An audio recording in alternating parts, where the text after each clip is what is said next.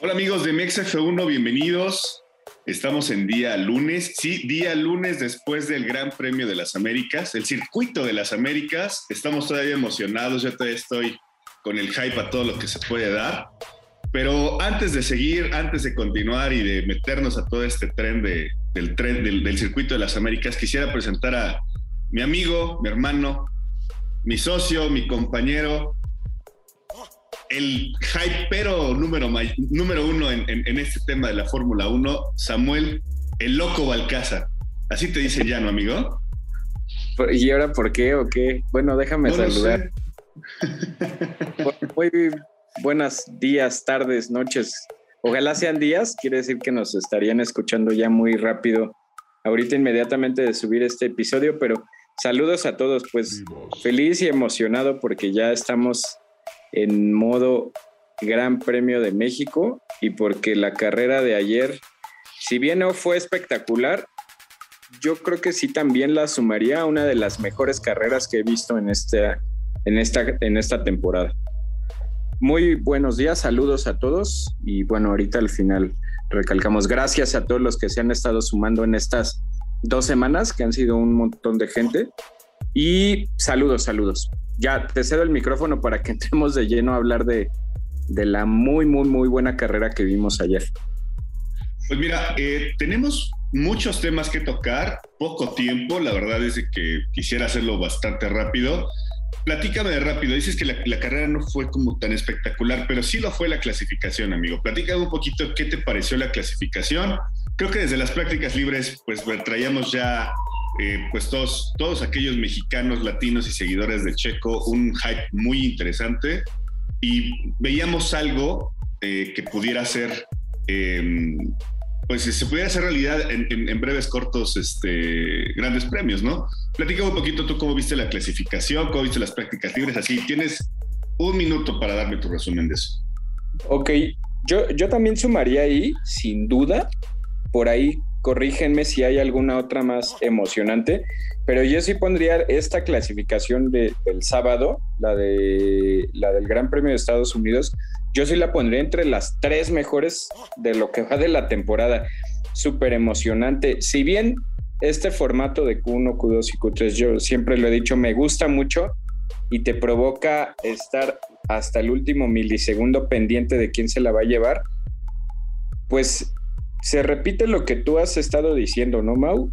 No puedes predecir nada, no puedes apostar nada, porque cuando se supone, y la lógica y la teoría nos decía que iba a ser un fin de semana de Mercedes, Red Bull siempre estuvo ahí.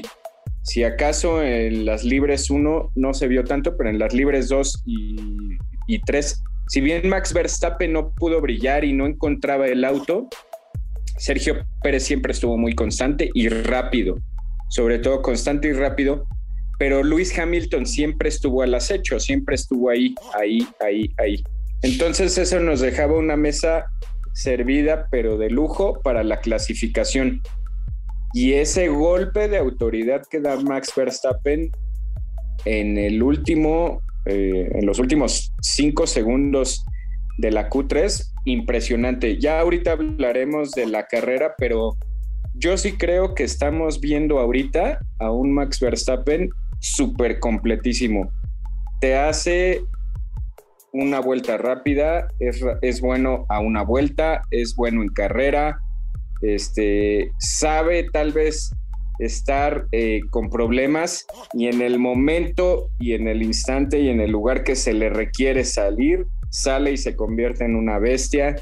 ¿Qué, qué más te puedo decir? Lástima por ahí un poco con, con la cuestión de, Sergio, todos esperábamos que podría ser su primera pole position en Fórmula 1, pero por ahí tuvo la mala fortuna de que le empezó ya a llover porque en los últimos 30 segundos más o menos empezaron a caer lluvia sobre el circuito y él que había salido último de esos tres que se estaban peleando la pole position, que era Max, Luis y él, él fue el mayor perjudicado por la cuestión de la lluvia, pero bueno, el hubiera no existe, no hay justificaciones, no hay peros y no se quedó muy muy muy cerca de poder obtener la pole position.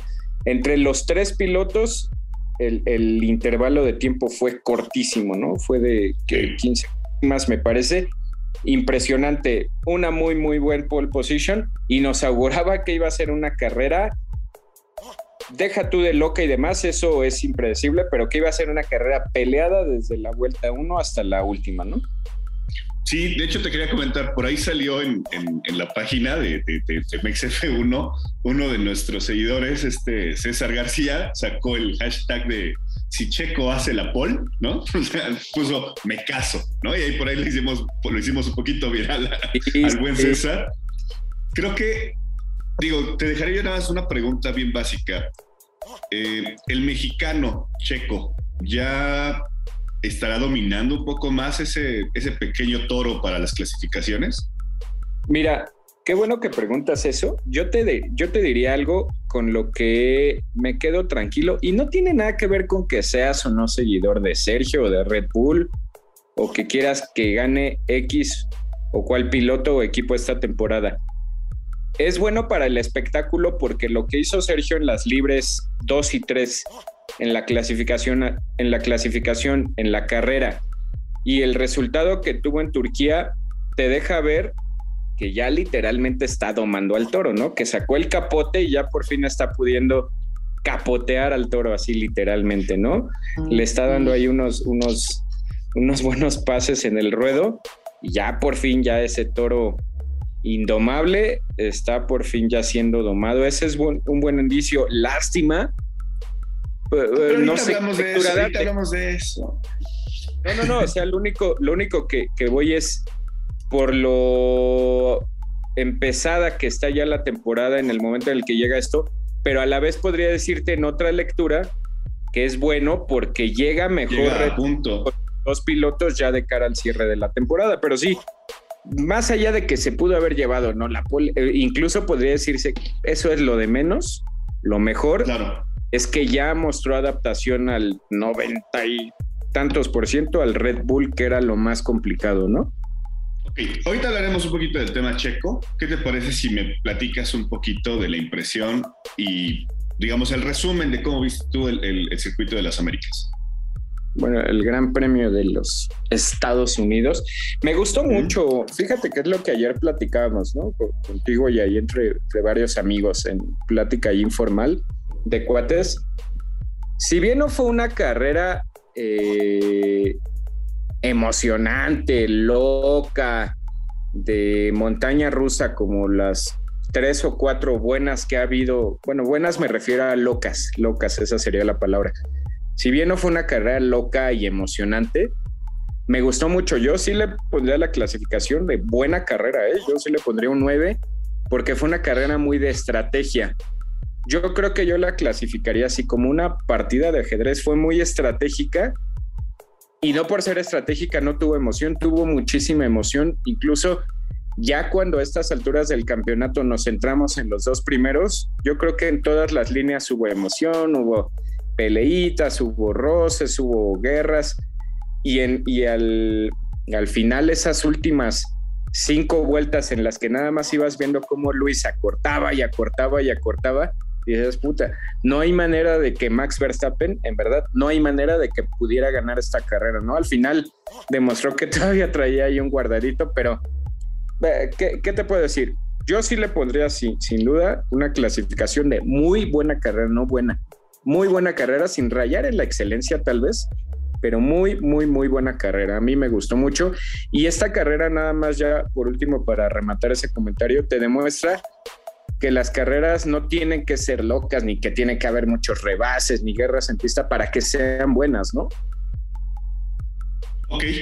Yo creo que nada más también para ampliar un poquito tu comentario, lo decíamos desde el episodio pasado, ¿no? Creo que estamos ya hoy ante la mejor carrera o el mejor gran premio corrido en, Austin, ¿no? O sea, creo sin que... Duda.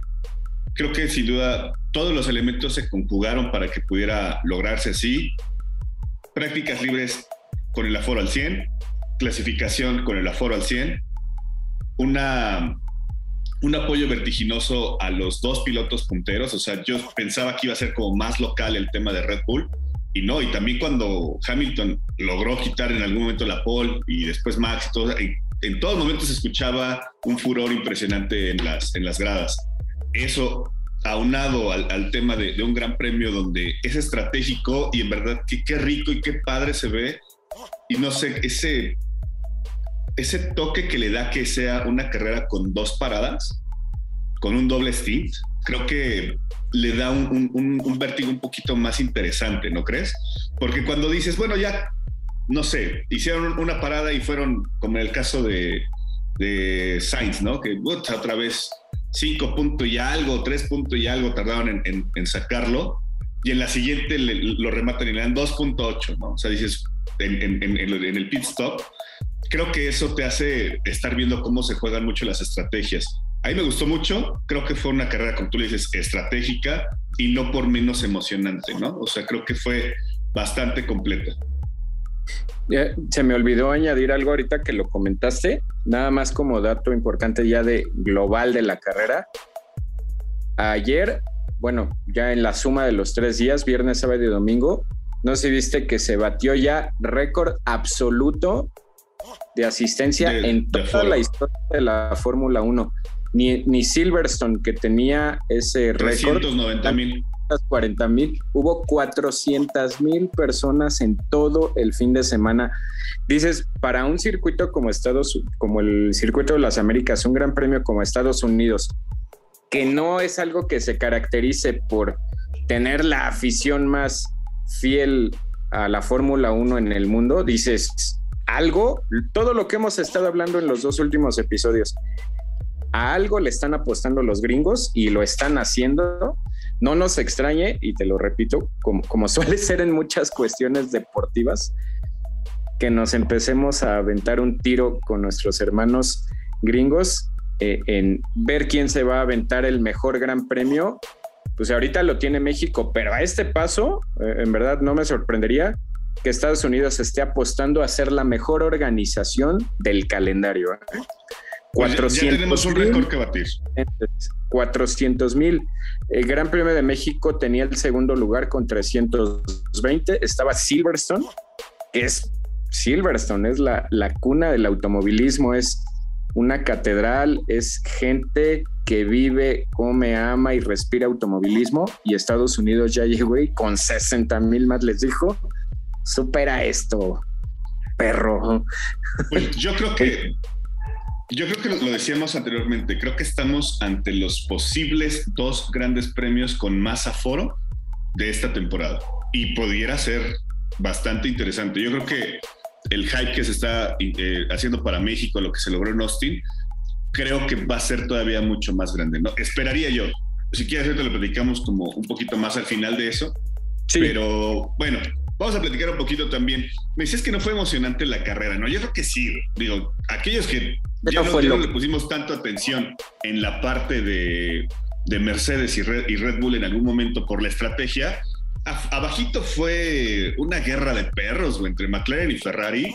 Qué bárbaro, qué buen espectáculo nos regalaron por ahí entre Sainz, Leclerc, Ricciardo, Norris. Ahí están peleándose totalmente, ¿no? O sea, lo decíamos y te lo decía, creo que llegaron, aparte de la clasificación, fueron cinco equipos completos que llegaron a la clasificación, ¿no?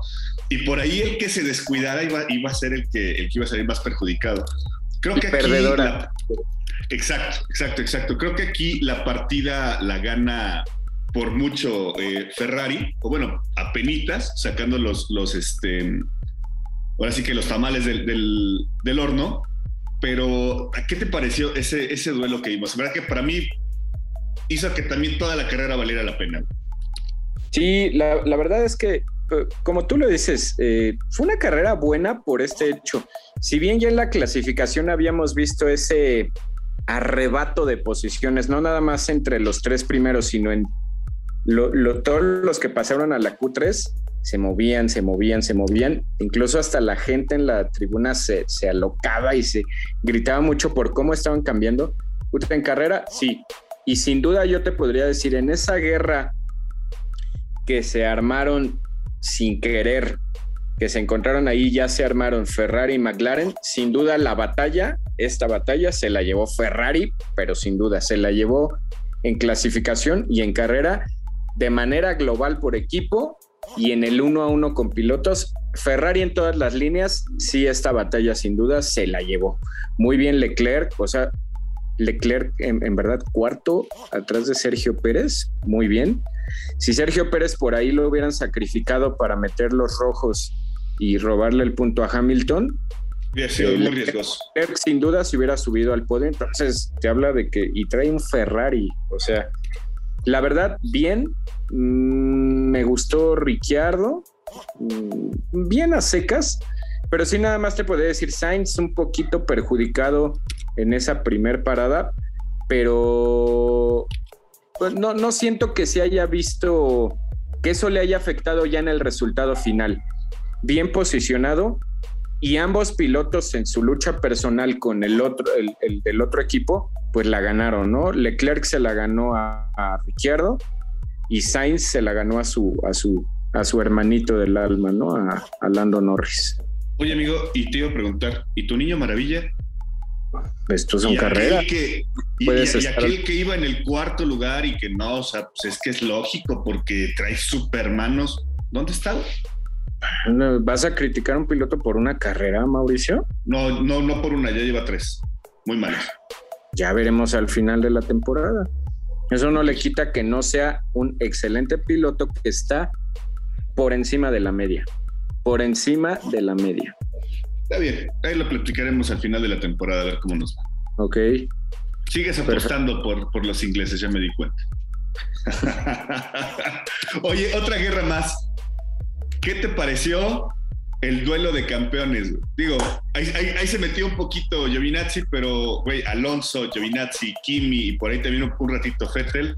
Esa fue la, la guerra de, la, de, los campeones del mundo en la cola, ¿no, güey? Pero, ¿qué te pareció?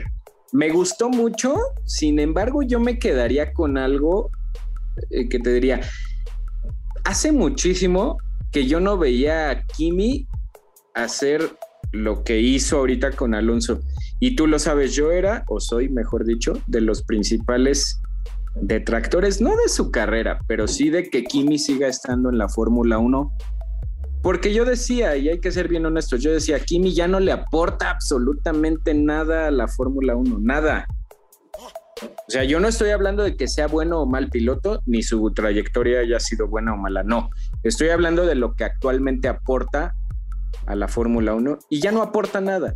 Entonces, que lo veas hacer eso, dices, güey, ya, ya, ya te acordaste de que sí sabes manejar y pelear y luchar y que no nada más tienes calidad de manejo, sino que tienes técnica, dime qué piloto haría eso. O sea, fuera de pista, seguir, la seguir acelerando para independientemente de que haya sanción o no, él salir mejor traccionado que el, que el piloto que viene por dentro. No, e-, esa guerrita sí, independientemente de que haya habido sanción, de que si Alonso lo empujó o no, esa guerrita sí, y ese, esa eh, maniobra, por así decir, que hizo Kimi, me hizo quitarme el sombrero y recordar por qué Kimi Raikkonen es Kimi Raikkonen.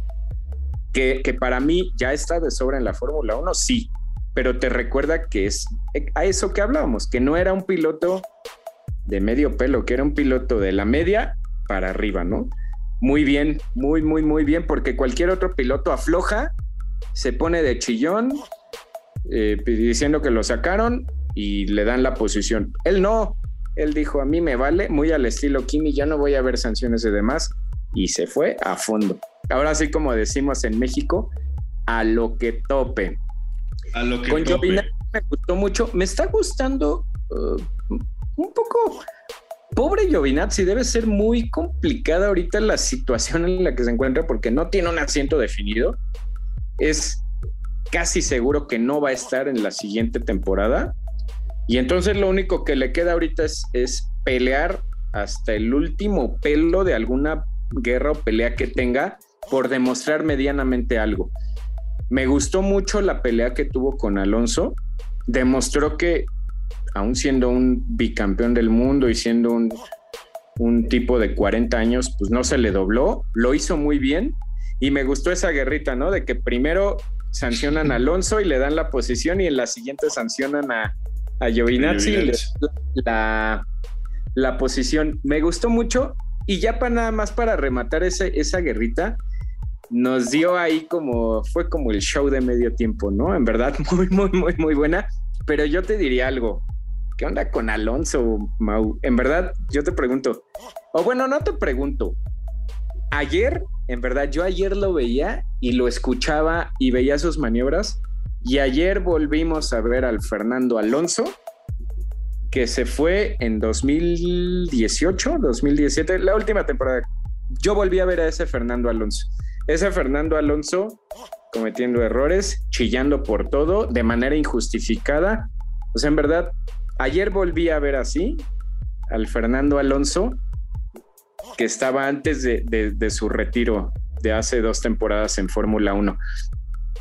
Se le olvidó ese Fernando Alonso de este regreso, todo lo que llevábamos viendo en esta temporada se le olvidó y volvieron los fantasmas del, del chillón, del errático, del e, esa e, eso que le hizo a Kimi y encima de todo Kimi al salir mejor posicionado, digo es lo normal, me queda claro, te, te los sumo muy rápido. Es normal que el argumento de un piloto, sea cual sea, creo que cualquiera lo haríamos en cualquier competencia, es decir, él tuvo la culpa. No lo veo mal, pero es, este, me rebasó por fuera.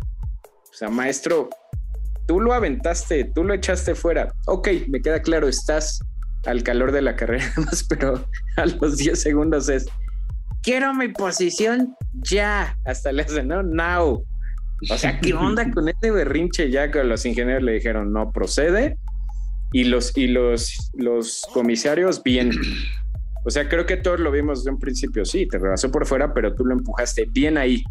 Luego en esos duelos que se aventó con Giovinazzi, también, ¿no? O sea, esa fanfarronería de que lo, se, se, pasa en la frenada de la viniendo de la recta principal, sale y se mete y cómo fue el, el, patético también de Checo, el Who's Next. Algo así. yes, algo así. No mames, güey, la rebasaste por fuera. Te fuiste 20 metros, te aventaste un mazepinazo y tuvo que regresar la posición. Y no obstante con eso, no sé si escuchaste sus declaraciones ya en el corralito al final de Oye, no. la carrera. Se, se aventó ya la clásica que le está gustando, que es que los comisarios, ya sabes, pobrecitos españoles la traen contra él, que es que no, que nada más quieren a los ingleses. Bueno, un poco patético. eso no es, no, es cosa de Ah, perdóname, normal, tú por dónde vas porque tú eres de esa línea. No, a ver, no, no, no, no, no, no. Alonso es un piloto, no es un caudillo ni es un revolucionario. No, no, no, ¿A qué le quiere jugar, en verdad? Patético. Escucha las declaraciones. o sea, está bien, pero parte de lo que dice también es cierto, güey. O sea, a ver, vamos. A ver, ¿cuánto tiempo lleva en la Fórmula 1, güey? Enfocándonos en esto, en esto que pasó ayer. ¿Qué hicieron de mal con Alonso? ¿En qué no, no, te estoy diciendo que no. y, salió hablando pestes, y salió hablando pestes de la FIA y de los comisarios. yo no te estoy diciendo que no. Yo les digo, es, eso es algo que no es de esta carrera. ya tiene sus issues anteriormente, ¿no? Y en algunos tendrá razón y en otros definitivamente está volado, como cualquier otro, ¿no? Sí, no, ayer, ayer yo nada más digo, ayer literal fue la frase así con lo que vi en pista, con sus team radios y con sus declaraciones, literal así fue el de, ya no mames, señora, ya siéntese, ya siéntese, señora. Sí fue el, ya viejito, siéntate en serio y ponte a chambear. Así, güey. ok, ok, ok. Ya me di cuenta que te apasiona hablar de Alonso, ya me di cuenta. Oye, ¿y Fettel? ¿Cómo viste a Fettel?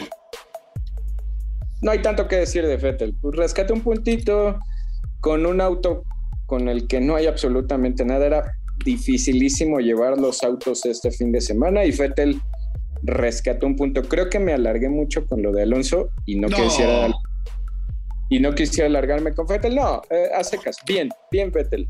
Rescató algo de un auto inmanejable. Bien, muy, muy, muy, muy bien.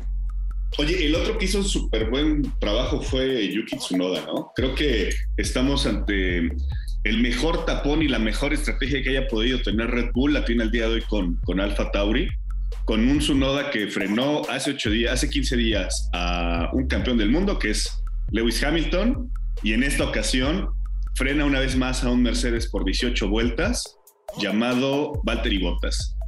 ¿Qué te pareció eso, amigo? Tú, tú cuéntame cómo viste esa parte. Al final de temporada, eh, Red Bull Racing le va a tener que pasar su bono a, pone un bono ahí adicional a sus honorarios a, Yuki Tsunoda, ¿no? Por estas dos maniobras que hizo en Turquía y aquí. ¿Qué te, puedo decir? Mira, lo de Hamilton todavía fue un poco más, fue una pelea en pista y demás. Lo vi muy bien, sea, en verdad te demuestra, eh, eh, sí, me queda claro que es un poquito de, de orden, de, pues una orden implícita, que tal vez no se tiene que decir, pero es implícita, de lo que tiene que hacer Yuki Tsunoda con los Mercedes o cualquier piloto de Alfa Tauri. Pero también es un poco de, de que ya se está sentando ese auto, que se siente un poquito más cómodo y, y, solo te deja ver pues que es un que es un piloto respondón, que no se le sienta a nadie, ¿no? Que dice, pues yo vengo y, y, aparte deja, no, no es nada más defender a lo tonto, tapa bien los huecos, o sea, en verdad alarga las trayectorias muy bien. Bien, bien, bien, bien, muy, muy bien su noda. Pero yo más que resaltar a su noda, sí, sí le aventaría ahí a, a Valtteri Bottas, ¿no? Pero bueno, en fin, ya ahorita hablaremos de, Mercedes. No, sé digo, si... digo tocando ese tema, se, se, junta una cosa con la otra, ¿no? Eh, te decía, se lo hizo Hamilton, o sea, podemos decir, era pedo de Hamilton. Ah, yo creo que el, el, el piloto nipón está haciendo un buen trabajo, está creo que cubriendo ciertas expectativas para sus alcances y está haciendo pues, una buena chamba, ¿no? Te decía, yo creo que ha estado dando buen trabajo en estas últimas dos carreras, aunque sea. No cosa que le he visto yo, por ejemplo, a, Gasly, que Gasly lo han pasado, en digo, en esta no terminó, pero en Turquía lo pasaron como si fuera mantequilla, ¿no? O sea, le pusieron, le hicieron el cambio de luces, le pusieron direccional y el señor se abrió porque pues tenía que dejar casi casi pasarlos no causó resistencia, cosa que sí ha hecho su noda a los dos pilotos de Mercedes, ¿no? Creo yo que, digo, sé por dónde vas con el tema de botas, pero creo yo que más que desacierto de, los pilotos de Mercedes, creo que es más acierto del, piloto nipón. Yo en este, en este en particular sí veo mucho acierto del Nippon, pero no, sí le doy crédito errático a Botas al 100%. No tendría por qué haberse dado tanto tiempo. A ver, platica un poquito de Mercedes. ¿Tú cómo viste a Mercedes? Vamos a empezar con Botas y si quieres terminamos con el desempeño de Hamilton.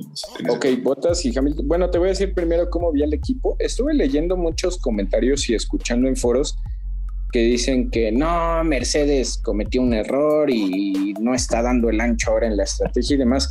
Yo no lo veo así, Mau. Yo, yo la verdad no, no creo que haya sido un error de Mercedes. O sea, si bien la estrategia le salió mejor o, le comió el mandado, como decimos en México, Red Bull a Mercedes, pues eso no quiere decir que Mercedes haya cometido un error, o tal vez fue un error forzado, ¿no? Como, si fuera una partida de, de, tenis o de ajedrez.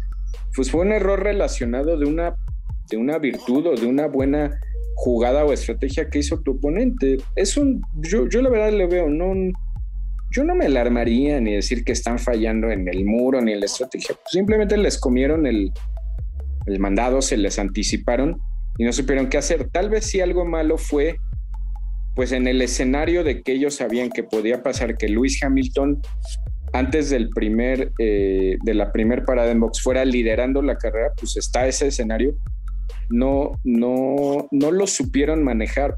Pero eso no quiere decir que sea un error. Yo solo así lo veo como, eh, como equipo. No, no creo que hayan fallado. Les comieron la jugada. No, no es un error de ellos o haber reaccionado tarde y demás. No lo veo tan drástico. Y pues Botas, no, no estuvo. Es que no, no es tanto decir no se encontró y demás, es sumamente complicado. Este año fue muy difícil el circuito, o sea, si te das cuenta, no sé si veías mucho desde las libres, cómo había muchísimos autos, los Ferraris, por ejemplo, cómo parecían, parecían resortes, o sea, porque la pista es muy irregular, simplemente pues eso no le, no le benefició al manejo de Valtteri Bottas que jamás se encontró desde que penalizó eh, adaptarse al, al, nuevo motor de, bueno, al, un motor nuevo de combustión interna. Pero sí, mal, mal definitivamente, porque él tendría que estar ayudando al equipo y al piloto que está peleando el campeonato. Y de Hamilton tampoco lo vería mal. Ayer lo, el análisis que yo le daba internamente al terminar la carrera fue, él hizo ayer lo que tenía que haber hecho. él dio el 110% y no le alcanzó, pero lo que le tocaba y lo que le correspondía hacer en pista, lo hizo y lo ejecutó de una manera excelente. Si, si no se dio el resultado, pues ya es una cuestión de otros factores, pero yo sí diría que Hamilton todo el fin de semana hizo la parte que le correspondía, que es estar ahí dando el 110% de su desempeño, ¿no? Ok, ok, ok. Yo te diría, em, híjole, yo como los vi, yo creo que, ¿cómo te puedo explicar? Es que son varias cosas. Una, sabíamos perfectamente que Mercedes era el favorito para este Gran Premio, ¿no? es territorio de Mercedes en el 100%, hoy ya 99.9% de las veces. Entonces, al ser favorito, creo que apostaron a que Hamilton iba a hacer lo que sabe hacer, ¿no? Que Honda no iba a tener, o bueno, Red Bull no iba a tener como la suficiente confianza como para poder atacarlos. Y que Valtteri, pues, al momento de penalizarlo, creo que tampoco le auguraban a que pudiera hacer una remontada de llegar al podio. Creo que realmente las, las las apuestas estaban hechas hacia Hamilton, en este caso, y que Valtteri rescatara por ahí algo, algo adicional de la posición. Sí, creo que se le complicó desde la clasificación y eso creo que ya auguraba un tema complicado para la escudería desde el inicio. Em, creo que le pasó a Mercedes lo que le, lo, que le ha pasado a Red Bull en, en, en anteriores ocasiones, ¿no? Quedarse en medio de dos de dos gigantes eh, voladores, entonces creo que es, el tema complicado. Em, yo lo vi bien al equipo, o sea, algunos dicen es que tardó en hacer el primer stint, es que ahí fue donde perdió. No, yo creo que a final de cuentas fue una jugada que le salió, le salió a Red Bull, pero también era arriesgado, como en su momento fue que en el primer este, el primer Gran Premio que fue Bahrein cuando Max hace la, misma estrategia, ¿no? Sí, Mercedes. el, último stint largo y Mercedes hace una parada y les da la vuelta. ¿no? Al final, en la, última vuelta, prácticamente le robó la posición a Max. Creo que se la jugaron en esta ocasión igual, le salió y pues vamos, o sea, esto solamente te da, a entender que va a ser muy estratégico todo lo que sigue y que vamos a tener campeonato, por lo menos durante las siguientes tres, cuatro carreras, muy, muy competido. ¿No lo crees? Y nada más ya para terminar, no, creo que me acabas de dar ahorita la razón en que no podríamos catalogarlo como un error de, de Mercedes, porque imagínate tú si en esa última vuelta, este, si en esa última vuelta Hamilton hubiera logrado robarle la posición a Max Verstappen y se hubiera llevado el Gran Premio. Y todos diríamos, jugada maestra de Mercedes. Claro.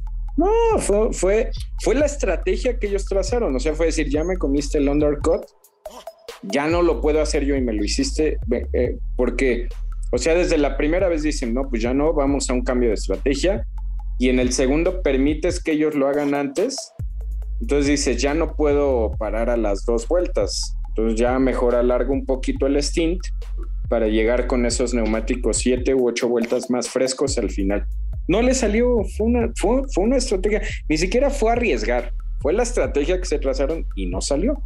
No contemplaban que, no contemplaban, por ejemplo, ese último factor, ¿no? De que Mick Schumacher le, le dio el DRS a, a Max Verstappen, porque de no haber sido así, Posiblemente estaríamos hablando de que Luis Hamilton se hubiera llevado la carrera. Yo lo dije en verdad, faltando cinco vueltas.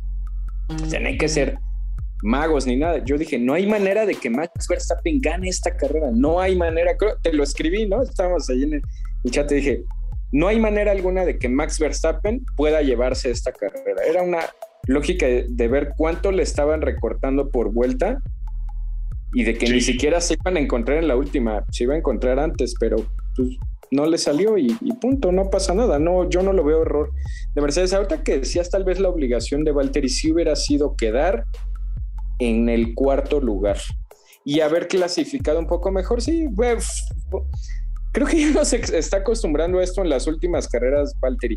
Ahora en México con esa inercia que lleva, pues va a ser un carrerón, ¿no? Como, eh, eso y en Brasil se va a volver a caer y demás.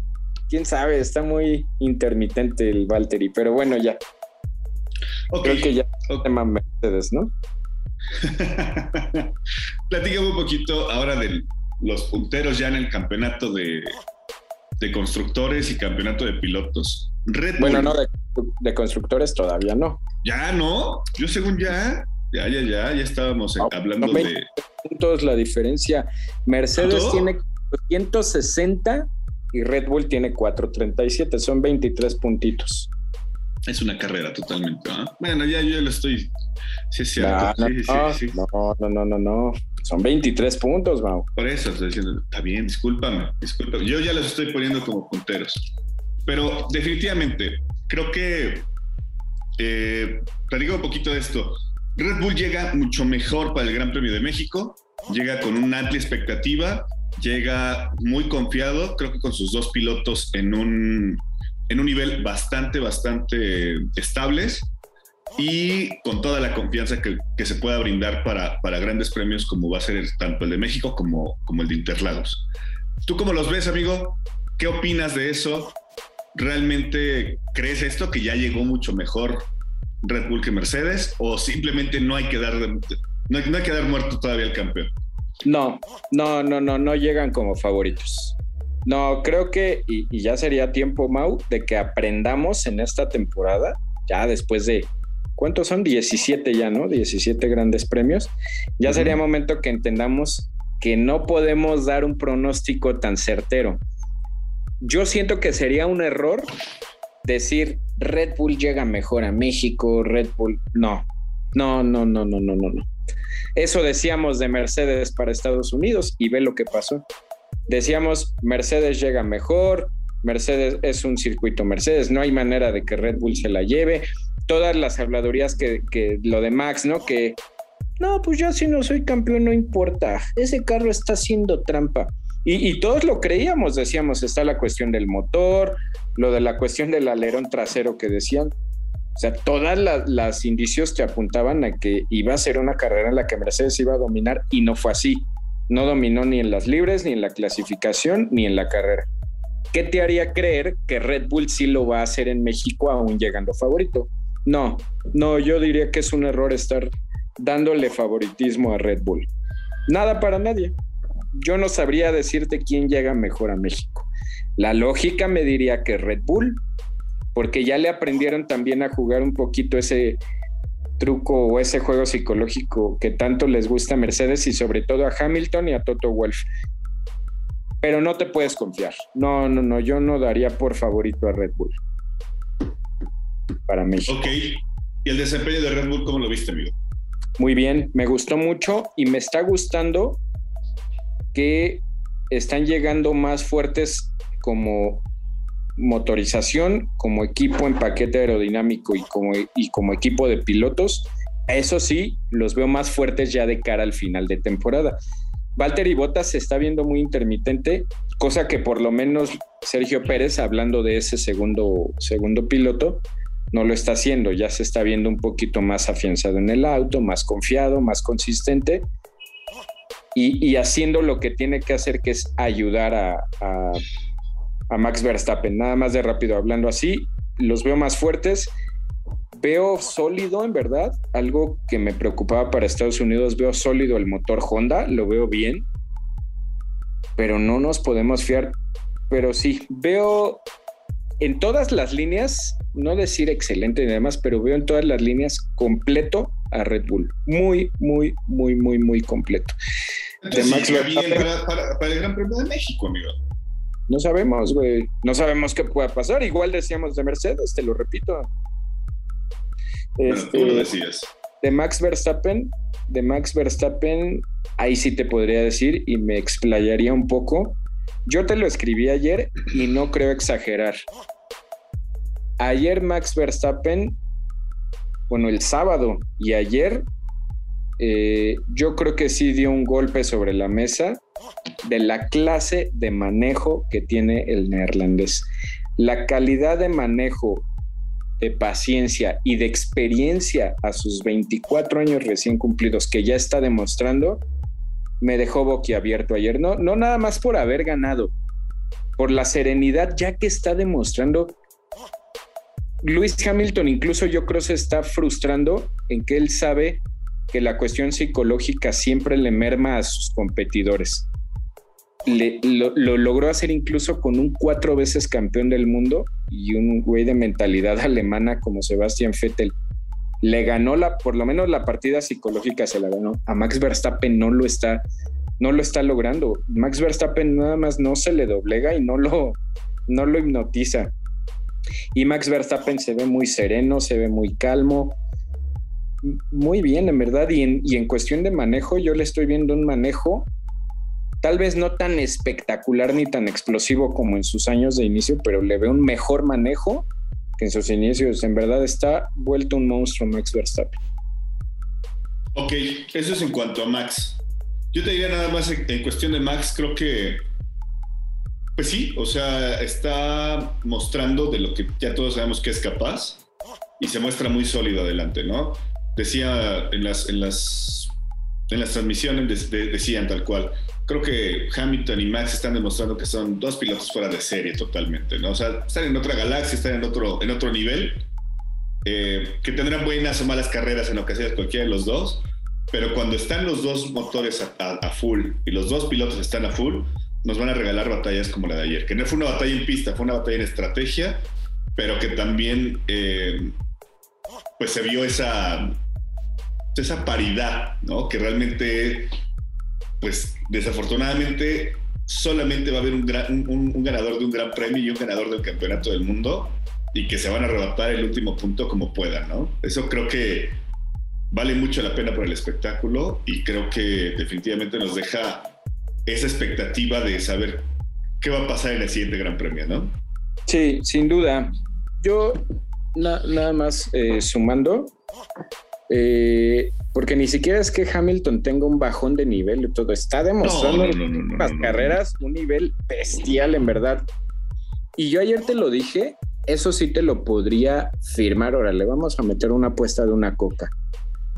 Yo ayer te lo escribí, si Max Verstappen logra ganar el Gran Premio de Estados Unidos, en verdad, yo no le veo algún motivo por el que no fuera campeón del mundo. Yo y sí, después de lo visto ayer por Max Verstappen, sí lo perfilo en mis apuestas y en mi balanza como favorito a llevarse el campeonato. No habría motivo por el que no se corone campeón del mundo Max Verstappen. Ayer lo vi en verdad. Entonces Red Bull sí llega como favorito para México también. Max Verstappen va a ser campeón del mundo, solo te diría eso. Ok, ok, está bien, está bien. Ahora, platícame un poquito ya del, del Nacional. ¿Qué te parece? ¿Qué te pareció? ¿Cómo viste? a el buen Chequito. Sergio Pérez, ¿cómo lo viste durante todo el fin de semana? Yo esperaba algo muy fuerte, muy fuera del, o sea, muy fuerte del mexicano. Creo que lo dio y por ahí tenía el tema de la hidratación, todo ese asunto es muy, muy, muy, muy complicado, ¿no? Cuéntame un poquito, ¿tú cómo lo viste? Te doy mi opinión de Sergio. Yo más que más que emocionarme por la buena, las buenas tandas libres que tuvo, por la clasificación y por el resultado en carrera, yo lo que más me alegraría, y te lo dije ahorita al inicio del, del episodio, sería que por fin lo veo cómodo en el auto. Creo que esa es la palabra. Por fin lo veo cómodo, por fin lo veo asentado en el auto. Veo que él confía en ese auto ya. O sea, por fin eh, te das cuenta cuando un piloto ya confía al 100% en el auto. Lo habíamos visto desde Turquía, desde el tipo de cosas que hacía, y te das cuenta que es un piloto, eh, independientemente de cómo quede posicionado, que ya confía en ese monoplaza. Me gusta mucho, me quedaría con eso, podría estar hablando de las buenas tandas libres que hizo, de la clasificación y de la carrera. Yo nada más te podría decir, lo que más me alegra de Sergio Pérez es ver que ya es uno con su con su Red Bull, ¿no? Muy, muy, muy bien. Mucha gente, eh, te repito, podría extenderme, pero no nada más eso. Muy, muy, muy contento de que se encuentra ya cómodo con su auto y confía en su auto. Y darte argumentos ahí sólidos. Mucha gente se burlaba, ¿no? criticaba de que Uy, llegó a 42 segundos de Max Verstappen, está en otra galaxia. Tres puntos nada más, muy, muy, muy básicos. Venga, eh, punto eh, número uno. La, estrategia, la estrategia de Sergio Pérez no era estar oliéndole la espalda a Hamilton y a Max Verstappen, era simplemente cuidar esa posición e incomodar en las paradas, eh, bueno, para las jugadas en, las paradas de boxes a Mercedes y a Luis Hamilton. Hacer un estorbo en, la largada y tan es así que la estrategia de neumáticos era otra totalmente diferente a la de Max Verstappen.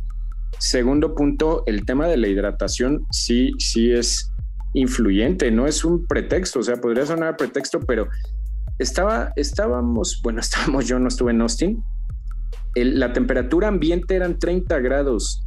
En pista era de 40 grados y dentro del habitáculo estaban calculando que había temperaturas de 50 grados centígrados, Mauricio. Imagínate lo que son 50 grados y aventarte una hora y media sin poderte hidratar. Sin poderte hidratar a 50 grados y no nada más estar en una cabina a 50, haciendo un esfuerzo físico en cuello, en piernas, en brazos, y no poderte hidratar durante hora y media, o sea, es, llega a ser incluso hasta peligroso, lo han dicho muchas veces, ¿no? una vez, hace muchos años, Hamilton dijo que no hidratarse en una carrera que ya empezaba a sentir hormigueo en las manos, que se estaba mareando, que ya empiezas como a desvariar un poco mentalmente. No es exagerado, el, el cuerpo y el cerebro empiezan a resentir la cuestión de la hidratación. El mismo Sergio le decía, donde yo ya lo resentí mucho era en las piernas, o sea, las piernas ya me hormigueaban. La cuestión de la hormiga, tú lo sabes, ya cuando no hay hidratación ya empieza a ser hasta peligrosa, incluso ya son signos de deshidratación que el cerebro le manda a tu cuerpo muy peligrosos. Entonces, imagínate las, las frenadas bruscas y todo eso, sin fuerza ya en las piernas, e, es muy demandante podría sonar a pretexto, pero bueno, ahí están los argumentos. No tenía hidratación. Y el tercer argumento que ya te podría dar, sí, quedó a 42 segundos, sí, pero se nos olvida que adelante de él quedaron un siete veces campeón del mundo que está peleando por convertirse en el rey único y absoluto sentado en el Olimpo más grande de la Fórmula 1 con ocho campeonatos, que es Lewis Hamilton, que tiene todos los récords sabidos y por haber y adelante de él un fenómeno y un monstruo del automovilismo que literalmente dicho por todos los especialistas del mundo, no había habido uno así en 15 años. Nada más eso. Sí, quedó adelante de ellos, pero ¿quién está delante de, de, Sergio Pérez? Que podrían decir, sí, está por debajo del nivel de ellos, sí. Tampoco vamos a tapar el sol con un dedo y a justificar tonterías, sí. Sí está por debajo del nivel de ellos, es obvio. Ellos dos son unos fenómenos y unos históricos de la categoría, sí.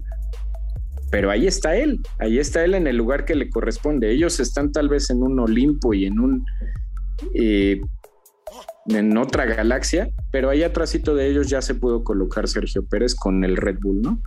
Entonces, pues ese sería 42 segundos, sí, maestro, estás comparándote con dos verdaderas bestias del automovilismo, ¿no? Pues Eso es creo que nada más Checo. Yo creo que nada más para, para ya no alargarme tanto con eso, sabes perfectamente que soy Checo Lover. No, pues ya de, en la bandera, hoy es cuando, güey. No, no, no, no, no, creo, creo que es importante mencionar eso que, que tú dices, ¿no? Eh, creo que la estrategia de Red Bull con Checo para esta carrera no era competirle ni a Max ni a Hamilton, obviamente. Creo que era por lo menos mantenerse en el tercer lugar. Si podía pelear por el segundo, sí, posiblemente se hubiera entendido eso por el tema de, los intermedios en el primer stint, para que pudiera recortar tiempos o el gap con, con Hamilton. Eh, definitivamente el tema de la hidratación le pasó factura y no solamente fueron las piernas, él también decía que se le iba la fuerza de las manos y de las muñecas y empezó a tener una visión borrosa. ¿no? O sea, yo les digo a todos los, nuestros seguidores y, todos aquellos que, podemos criticar a un piloto en esas condiciones, enciérrate en tu auto, que estés a un, y pon la calefacción a unos 30, 35 grados y dime cuántos kilómetros dime cuántos kilómetros puedes manejar, ¿no? Y ni siquiera con el estrés. no hay punto de comparación, aún así, ¿eh? O sea, eso es a lo que voy. O sea, ¿cuántas vueltas o, qué recorrido puedes hacer a 35 grados con los, con los cristales cerrados? Y aparte ponte pues una sudaderita, ¿no? Para que valga la pena. y pon la pon la calefacción, ponte una sudadera, ponte un casco, güey, y no te hidrates durante todo el camino. O sea, ya lo de aquí a, ¿qué te la, a Puebla, ¿no? O sea, que son dos horas más o menos de camino. A ver si aguantas. Y te vas a ir, vele pisando a tu carro a 2.20, 2.40. ¿no? todo, todo, y sin dirección asistida ni nada. A ver, veamos si es que podemos aguantarlo. Creo que quienes critiquemos en esa situación al mexicano porque no pudo recortar ese gap y no entendemos las circunstancias que pasaron al lado, creo que sería totalmente absurdo y pues de niños, ¿no? O sea, como que, güey, ¿qué, tipo de deporte estás viendo? Ese sería mi primer comentario. Creo que lo de Checo fue un fin de semana muy completo que salió beneficiado y salió premiado con un podio, porque cuando no gana podio, se le critica porque, oye, es que no ganó podio, es que tendría que estar en el podio. Y ahora que gana el podio, ah, sí, güey, pero cuarenta y tantos segundos. o sea, insisto, no era la estrategia y lo sabemos desde el momento que en la largada Hamilton le gana la posición a Max, mismo Checo le gana la posición a Max y termina levantando. Y no una, dos veces lo hizo, ¿no? Pásale, compadre, y ve por él. Sí, o sea, pásale porque, porque, güey, o sea, no es, no es mi chamba pudiera hacerlo. Sí, sí, sí, pero no es no mi es mi guerra, güey. No es mi batalla, güey. Exacto. O sea, lejos de, beneficiarte, te voy a perjudicar. Y lo vimos cuando hace el primer stint y Checo está delante de Max y termina dejándolo pasar nuevamente, ¿no? ¿Por qué? Porque a final de cuentas, esa es la, la pues la función del uno a uno, ¿no? Se decía, güey, mi competidor viene allá atrás, ¿no? Que es Norris, que es Bottas, que es Leclerc y los traigo a 20, 25 segundos, llegó a tener también la distancia de Checo con ellos.